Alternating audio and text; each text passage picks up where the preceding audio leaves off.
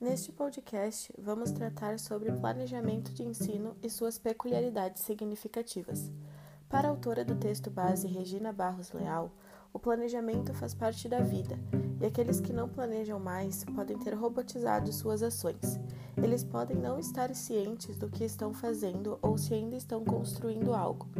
O planejamento é um processo que requer organização, sistematização, previsão, decisão e outras considerações para garantir a eficiência e eficácia de uma ação.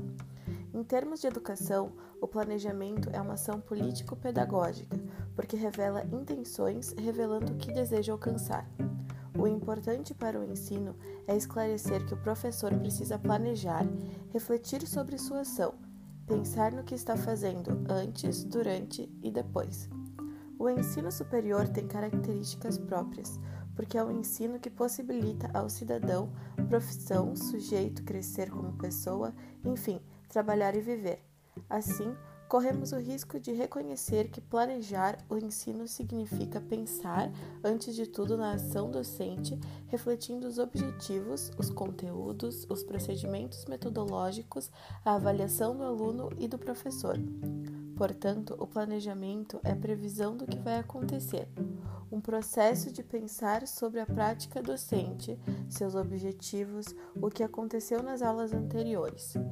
Visto que o planejamento é entendido como um processo, uma ação político-pedagógica e, portanto, não neutra na medida em que sua intencionalidade surge nas ações de ensino, quais ações estão disponíveis e como proceder do ponto de vista operacional. Primeiro refere-se a várias citações presentes durante as etapas, escolhas, coisas que acontecem na sala de aula em um processo de idas e vindas. Com o projeto de ensino formal, o professor detalha seu programa adaptando-o às suas escolhas, incluindo a incorporação da pesquisa nos exercícios didáticos.